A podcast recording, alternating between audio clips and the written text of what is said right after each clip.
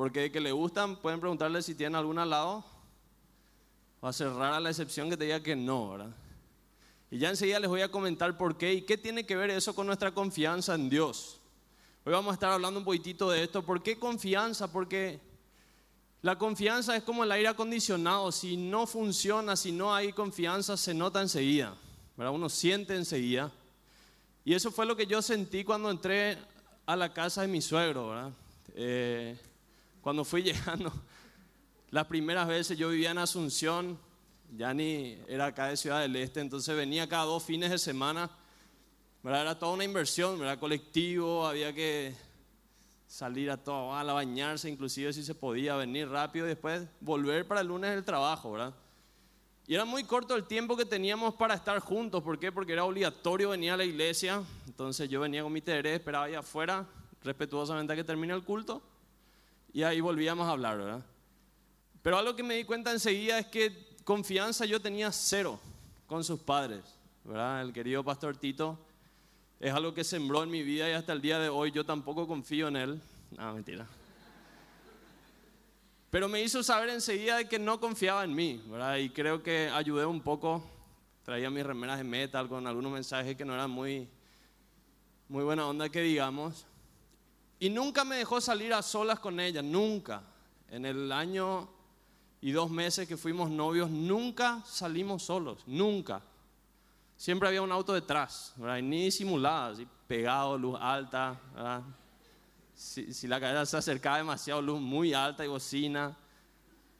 Y un día hablé con él y le dije, bueno, ¿qué es lo que pasa? ¿Cuándo oficialmente voy a poder salir a solas con ella? Y me dijo, al día que se comprometan. Lógicamente esto aceleró mucho los planes, me comprometí rápido y pensé que estaba solucionado el tema, pero no era cierto, ¿verdad? Igual comprometido nunca me dejó salir a solas con ella. ¿verdad? Y es algo que llevo en mi corazón y que Dios algún día va a tomar venganza en mi nombre. Pero la confianza es algo que se nota enseguida, si hay o no hay. Yo no sé cuántos de ustedes frecuentan el centro de nuestra ciudad en un negocio. En un negocio se nota enseguida cuando hay confianza o no del jefe hacia su personal. Fui hace poco a una tienda y en el mostrador veo algo que quiero y le muestro a la persona que trabajaba ahí, me da un papel y te dice, anda en aquella caja ahí pagada. Y vos vas con el papel, pagás y después de pagar te dan otro papel y te dicen, bueno, anda a qué lugar y ahí te van a dar tu mercadería. Ahí son tres personas, tres lugares a los que tenés que ir. ¿Por qué? Porque el dueño probablemente no confía en que tengan el producto y el dinero al mismo tiempo. ¿Verdad? Hay lugares en los cuales vos vas, le dame la carne y ahí mismo al carnicero sin guante le pagás, le agarra la plata, mete en su bolsillo. No hay problema, ¿verdad? Porque él es el dueño del negocio probablemente. Pero la confianza se nota enseguida. ¿Y qué, qué tiene que ver esto con Dios? ¿Qué tiene que ver con diamantes? Vamos a ver enseguida. Filipenses 4. Si me acompañan ahí, Filipenses 4, el versículo 6 y 7. Vamos a detenernos en esto y dice, por nada estéis afanosos, si no sean conocidas vuestras peticiones delante de Dios en toda oración y ruego, con acción de gracias. Y la paz de Dios que sobrepasa todo entendimiento guardará vuestros corazones y vuestros pensamientos en Cristo Jesús. Por nada estéis afanosos. Dice, no se inquieten por nada en la otra versión. No se preocupen por nada. Y este es nuestro Padre hablándonos a nosotros, no se preocupen por nada. ¿Cuántos de ustedes alguna vez oraron y ni bien dijeron amén, volvieron a preocuparse por el problema que acababan de entregarle a Dios? ¿Alguien? A mí me pasa muchísimo. Padre, te entrego esta situación, le das todos los detalles, la dirección, quién es, y decís amén. Inmediatamente volvés a preocuparte por ese mismo problema que vos acabas de entregar en sus manos. Yo no sé cuántos de ustedes alguna vez le tocó un grupo de trabajo práctico donde vos eras el que tenía que hacer todo, ¿sí o no? Vos la intro, yo el desarrollo, vos la conclusión y vos la exposición. ¿Alguien hacía alguna de esas partes?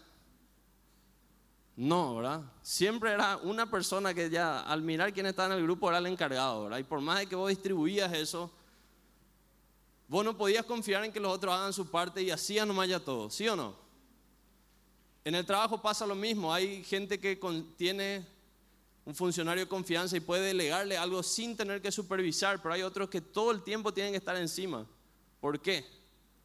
Porque no confían quizá en que esa persona le va a cumplir, quizá no confían en que esa persona sea capaz de hacer lo que le pidió. Es decir, que no confían en esa persona del todo.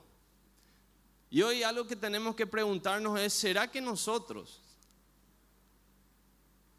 realmente creemos que Dios no es capaz de hacer lo que le pedimos? Si vos orás y volvés a preocuparte por eso que acabas de entregarle. Hay algo que pasa con mi hija, ella tiene cuatro años, nos toca vivir en la casa de nuestros suegros mientras construimos nuestra casa y es como que ella tiene un peso muy grande ahora mismo. ¿Por qué? Porque la abuela vive ahí, vive mi suegra y mi señora que está embarazada. Es como un licuado de, de gente preocupada, ¿verdad? Están todo el tiempo preocupados por todo. Y son las preocupaciones de tres generaciones seguidas que mi hija absorbe, ¿verdad? Entonces, hay veces que vos llegás a tu casa y ella está preocupada por cosas que una niña de cuatro años, así que, ¿qué es lo que hace, verdad? Entra en el auto y te pregunta, papá, ¿ya veaste las puertas? ¿Qué onda le pasa a esta nena? En casa una vez estaba muy estresada, ¿será que mamá cocinó? ¿Será que vamos a comer hoy?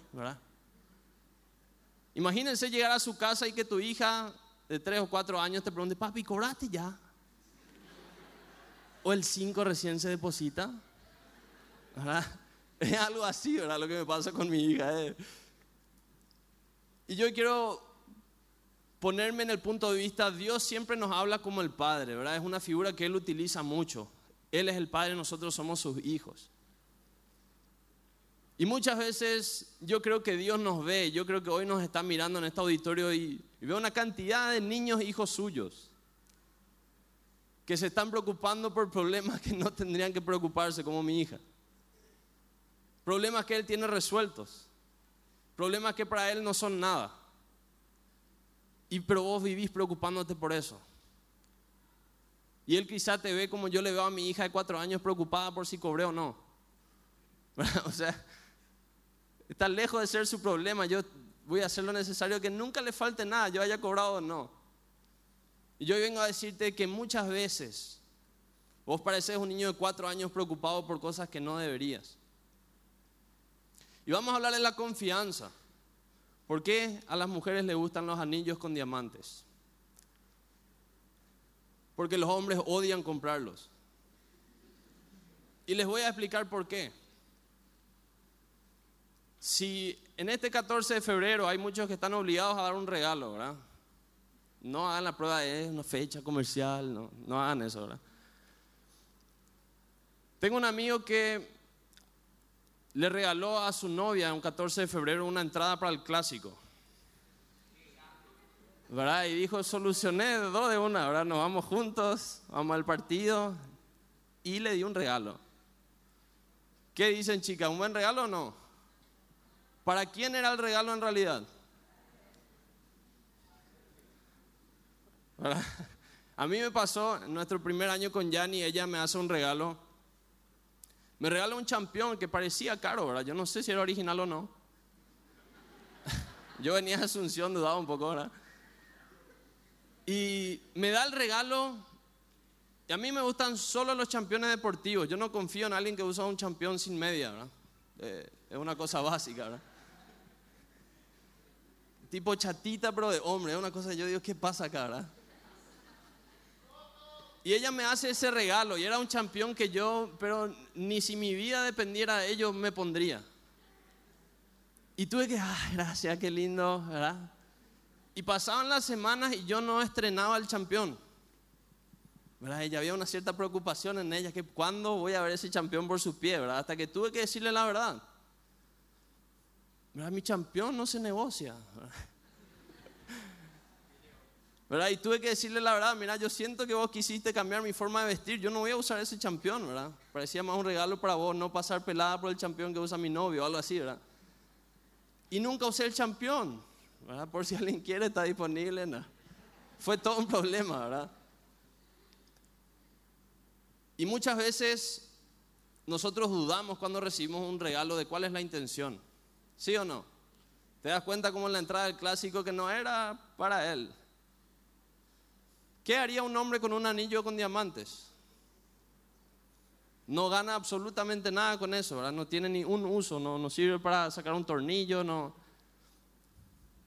Y al regalar un anillo con diamantes, la mujer se da cuenta que era solamente comprado porque a ella le gusta y a él nada. Él no gana nada con eso, aparte de la alegría que genera en ella, ¿sí o no? Y es por eso que los anillos con diamantes le gustan a las mujeres, porque el hombre compraría solo para hacerle feliz, no por algo que siente él. Y hay un ejercicio interesante que podemos hacernos a la cabeza si vamos hoy después del culto a comer algo, ponerle en un restaurante. Estamos cuatro personas y viene el mesero y te dice, buenas noches, ¿qué va a pedir? Voy a pedir el pescado. Y el mesero te dice, capo, vos el pescado no es muy rico acá. Pedín al pollo, es súper rico y es más barato. ¿Cuáles son las chances de que los otros tres elijan el pollo en vez del pescado? ¿Muchas o no? Sí. La mayoría en este experimento eligió el pollo en vez del pescado. La misma mesa, pero un mesero diferente viene te dice, buenas noches Señor, ¿qué quiere pedir? Yo quiero un pescado. Y este mesero te dice, ah, el pescado es medio flojo acá. Pedí la langosta. Es tres veces más caro, pero una delicia. ¿Cuáles son las chances de que los otros tres elijan la langosta? O escuchen algún consejo de este mesero. Probablemente ninguna. ¿Y cuál fue la diferencia? Nosotros no sabemos si él en realidad esa langosta es un elixir, si es lo más rico que hay o no.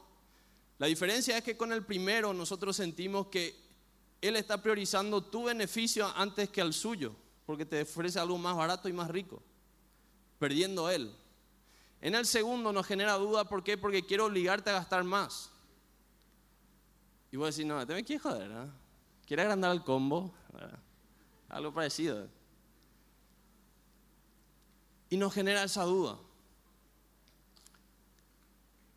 Y hay algo en nosotros que cuando nosotros miramos a Jesús y el tipo de amor que Él tuvo hacia nosotros, es un amor en el cual Él no ganaba nada.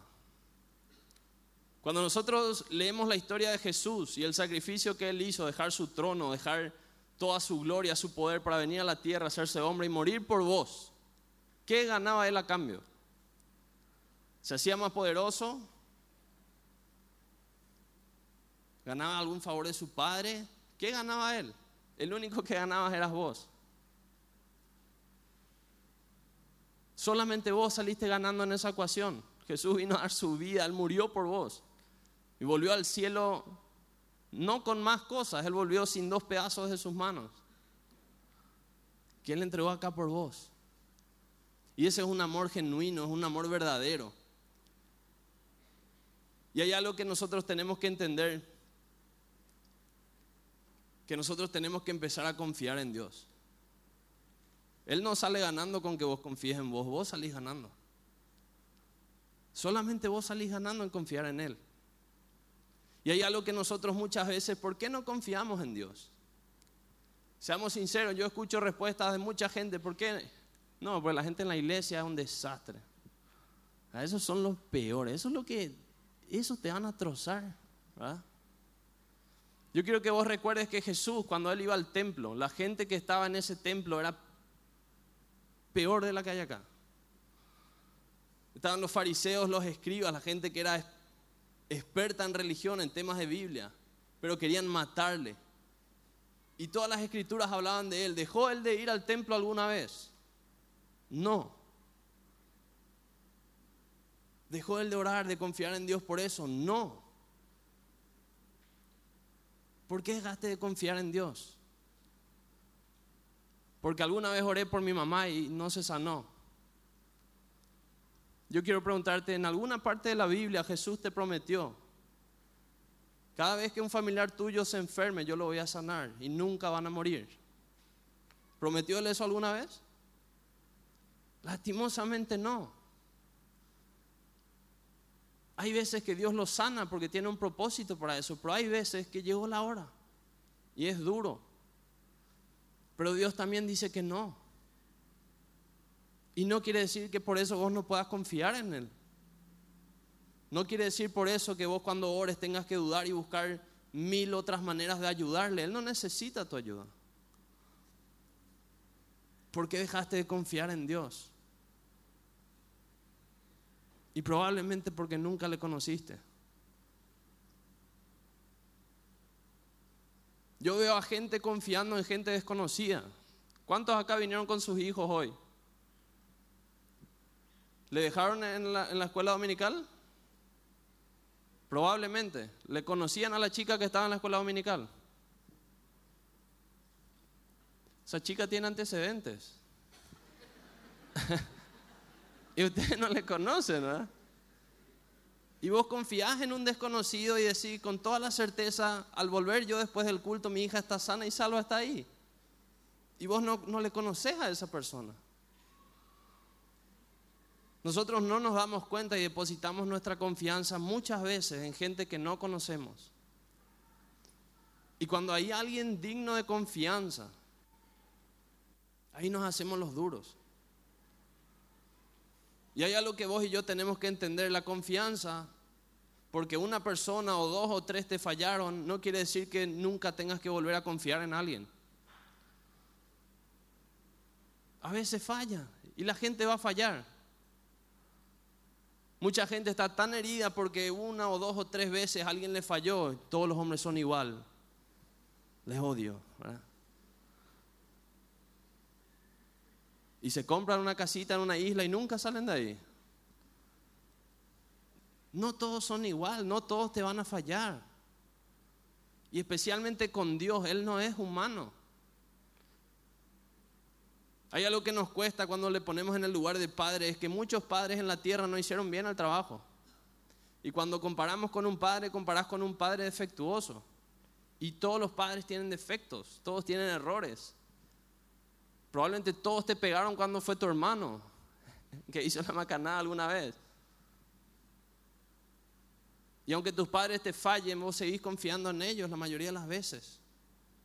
Yo vengo a decirte, Dios nunca falla.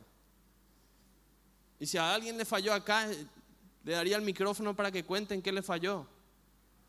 Dios nunca te va a fallar. Nunca. Y hay algo que vos y yo tenemos que entender si nosotros le vamos a orar a Dios.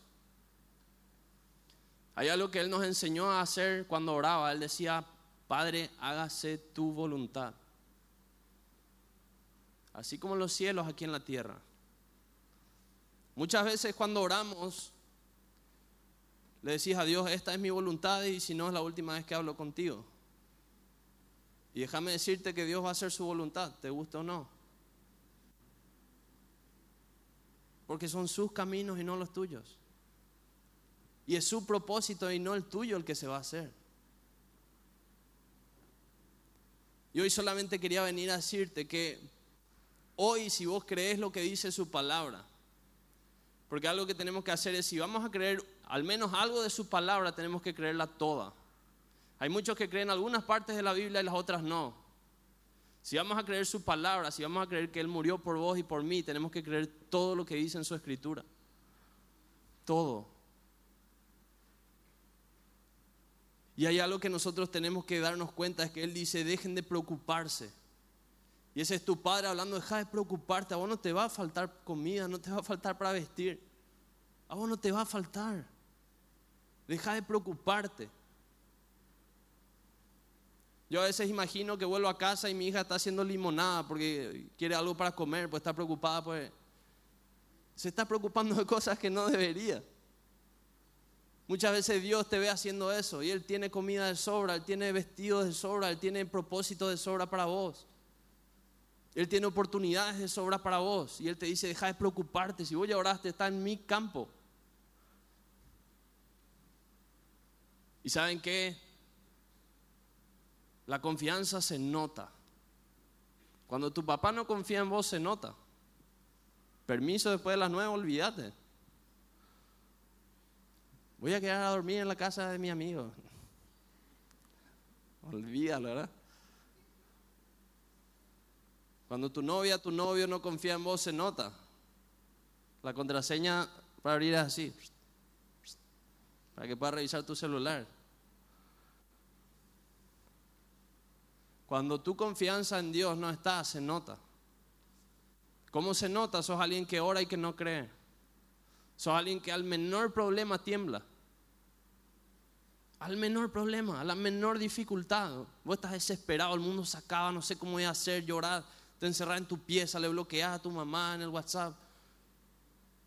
Se nota. Y la semana pasada hablábamos acerca de cómo hacer que se note que sos un hijo de Dios. Y hablábamos de leer su palabra todos los días. Que con un día no se nota nada, que con tres días prácticamente nada.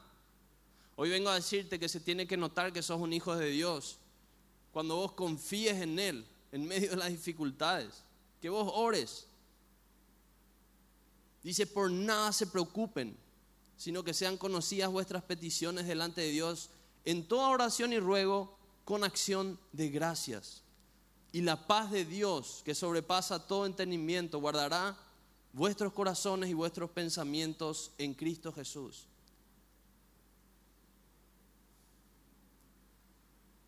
Hay solo una cosa que hoy tenés que entender y es que tenés que volver a confiar en Dios.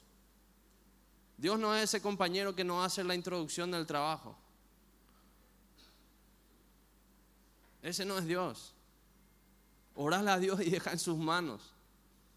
Y saben que es genial de Dios de que Él no te va a entregar un trabajo feo. Él siempre tiene algo mucho más grande de lo que vos te imaginabas. Vos le pedís a Dios una novia y salís directamente a atacarle a todas las solteras de la iglesia. ¿Sí o no? ¿Estás confiando en Dios o en tus habilidades? ¿Y saben qué pasa? La, indicada quizá ya se estaba fijando en vos. Y de repente empieza a ver cómo chateas con media iglesia.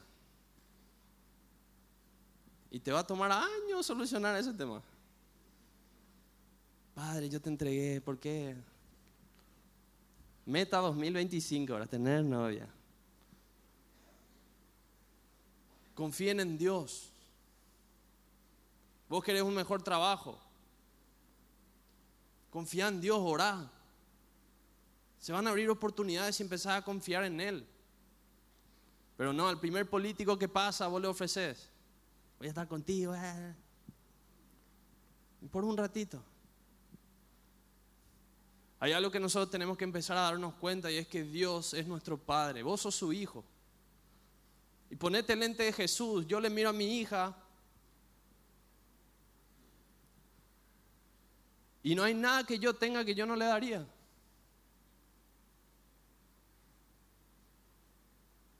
Absolutamente nada. Y la Biblia dice que si ustedes siendo incluso malos, nunca le darían a su hijo una víbora si le pide un pan, ¿cuánto más yo que soy su padre en los cielos? Y hoy Jesús te está mirando y ve tu preocupación. Y dice, ¿qué es lo que hace? ¿Por qué lo que se preocupa es eso? Yo soy su papá. Yo me encargo. Yo no sé por qué estás pasando ahora. Yo no sé qué es lo que te preocupa. Yo no sé qué es lo que te quita el sueño.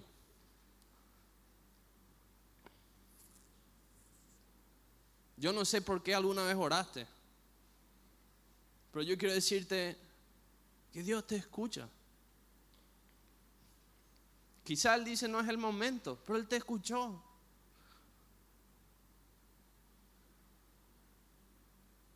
Quizá Él está mirando a ver si vos realmente confías en Él. Si vos realmente 100% depositaste tu confianza en Él o no. Y Él te mira y ve cómo con tu fuerza vos seguís tratando de remar. Seguís empujando el mismo muro. Yo vengo a decirte solo una cosa, vos hoy de acá podés salir y nunca más en tu vida volver a preocuparte, nunca. Nunca volver a preocuparte. Si vos empezás a creerle lo que dice su palabra. No te preocupes por nada. su propósito se va a cumplir en tu vida. Seguí orando, seguí confiando en Él. Yo no sé cuántos acá están orando por algo y les pido pónganse de pie.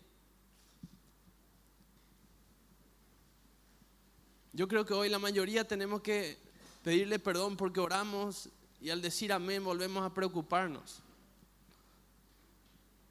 No confiamos en Él. Y Dios realmente ama responder a las oraciones de sus hijos. Y podemos contarle muchísimos testimonios. Muchísimos. Yo estoy a dos semanas o tres de entrar en mi casa, una casa nueva. Hace seis meses no tenía ni terreno. Y no tenía ahorros, no tenía un préstamo aprobado, nada. Está bien el pato. Empecé a confiar en Dios.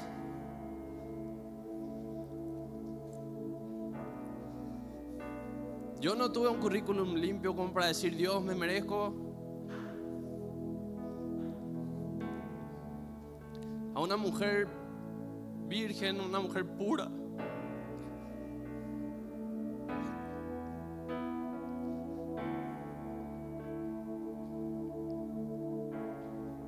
Pero confié en Él.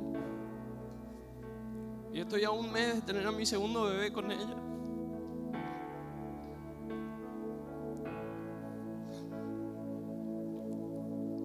Puedo contarles testimonios toda la noche. Porque yo dudo mucho. Pero cuando miro lo que Dios ya hizo en mi vida, yo no puedo no confiar en Él. Yo quiero animarte, joven. Él es tu papá. Y normalmente cuando estás en problemas y sos bien chiquitito, primer, segundo grado, primero que haces es le avisas a tu compañero, ¿Qué canciones? le voy a contar a mi papá. Y punto final. ¿Verdad? Acabas de declararle la tercera guerra mundial a alguien. Sí. Le voy a contar a mi papá, es lo más grande que hay, es la mayor amenaza que puedes darle, ¿sí o no?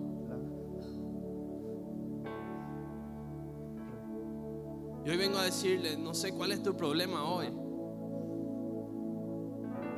Pero parate frente a ese problema y decirle, le voy a contar a mi papá.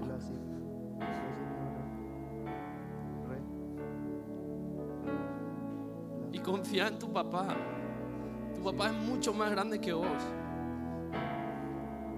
Él tiene mucha más fuerza que vos. Él sabe mucho más que vos. Y Él es tu papá, Él te ama. Él haría lo que fuera por vos. Muchas veces el mundo quiere hacernos sentir, mirar las estrellas y ver cuán chico vos sos, cuán insignificante vos sos. Mirando hacia arriba y pensando, ¿será que Dios me ve? Yo no sé si te olvidaste, pero su único hijo vino a morir porque Él te vio. Por amor a vos, Él no ganó nada. Vino a morir por tus pecados. Así de importante sos para Él. Así que cerra hoy tus ojos. Pensá en ese problema que te preocupa. Pensá en esa cosa que hace tanto tiempo te quita el sueño, te quita la paz, no te deja dormir. Ya no sabes a quién recurrir. Yo te digo, mira, pensá en ese problema y ahora mismo pensá en tu papá. Ese papá que está en los cielos sentado en un trono de gloria. Ese papá que tiene en sus manos todo el universo, todo el tiempo, que ve el infinito. Fabio. Ese es tu papá. Y decirle a tu problema, le voy a contar a mi papá. Y vos hoy estás en tu casa, contale hoy a tu papá. Y quédate tranquilo, no te vuelvas a preocupar. Tu papá se encarga. Qué no le cantamos un ratito mientras vos seguís orando?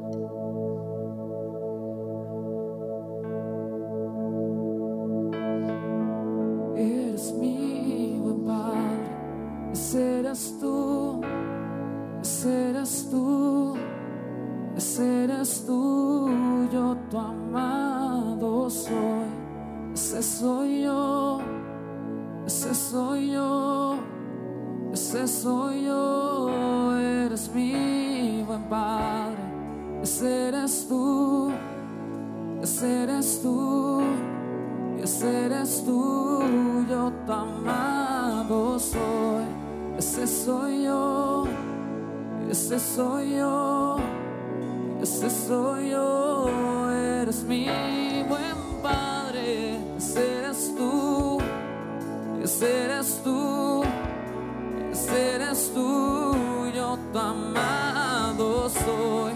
Ese soy yo, ese soy yo, ese soy yo, eres mi buen padre. Ese eres tú, ese eres tú, ese eres tú, yo tu amado soy.